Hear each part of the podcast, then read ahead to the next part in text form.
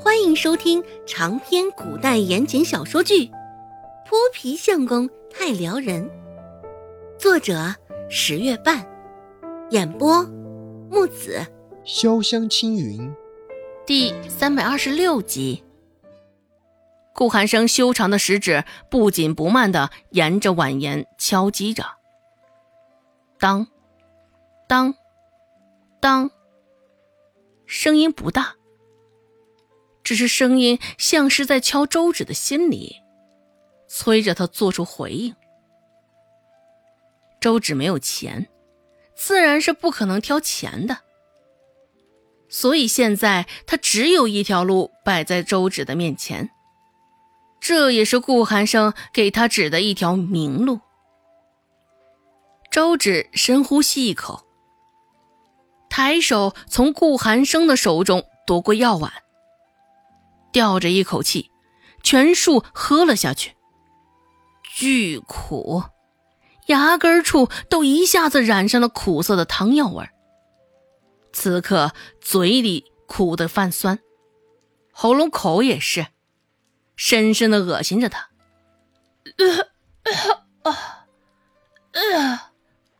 越是想着那种苦涩，周芷越是没忍住，以手背掩着嘴。周芷就这样一旁的作呕了起来，强压住了呕吐的欲望。周芷也只是干呕，也没有想到周芷竟这般不吃苦，皱着眉头。顾寒生在一旁想了片刻之后，这才走出去，又吩咐小厮去拿了一盘蜜饯。小厮也是纳闷，顾寒生对这么一个小丫头还真是上心呢。又是新衣裳，又是请大夫，又是喂汤药的。现在这准备蜜饯，不用想，也是给那小丫头准备的。小厮若有所思的想到：这个小丫头，在顾寒生的心里重量还挺重啊。端着蜜饯，正要上楼，却不料手上的东西一空。小厮忙低头，准备的那盘蜜饯空了。现在蜜饯正在温志安的手上。呃，温少，这是给顾少准备的。对于这个温志安，小厮也不敢惹。现在的东西被他抢了，小厮也只敢这般提点两声。温志安抬手拍了拍小厮的肩膀，安慰道：“猜到了。”你放心去做事吧，这个蜜饯我帮你拿上去。顾寒生要的蜜饯，可不就是为了周芷准备的？温志安也想借着机会好好的嘲笑他一番。听到脚步声，顾寒生以为进门的是小厮，只是没想到一回头，看到的却是温志安的那张脸。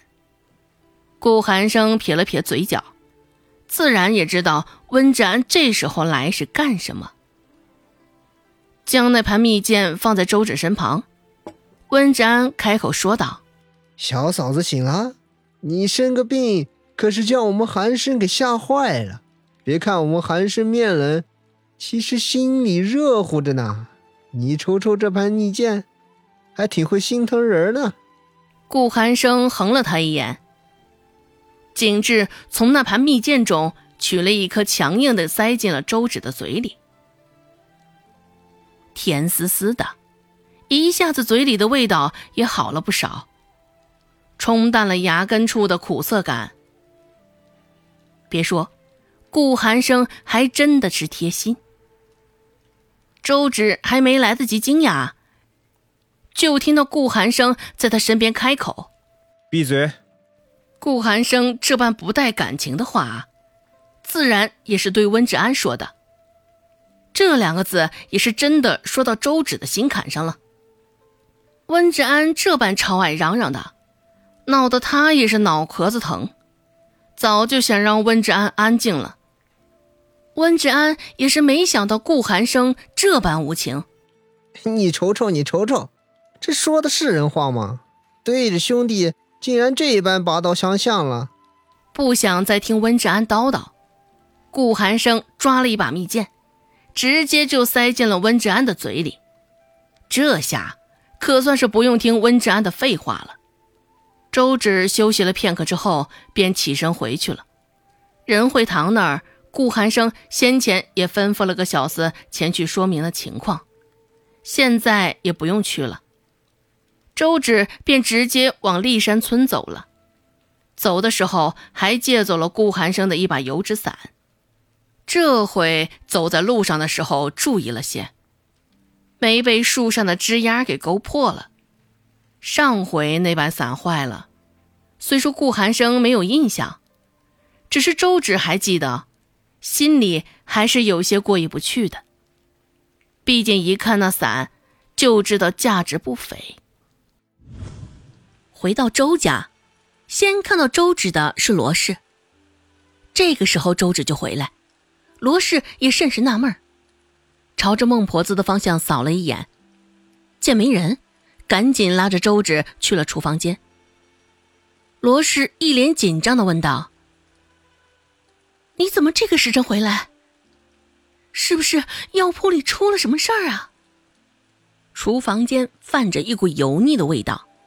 现在下雨天，阴沉潮湿的，这股味道更是浓郁。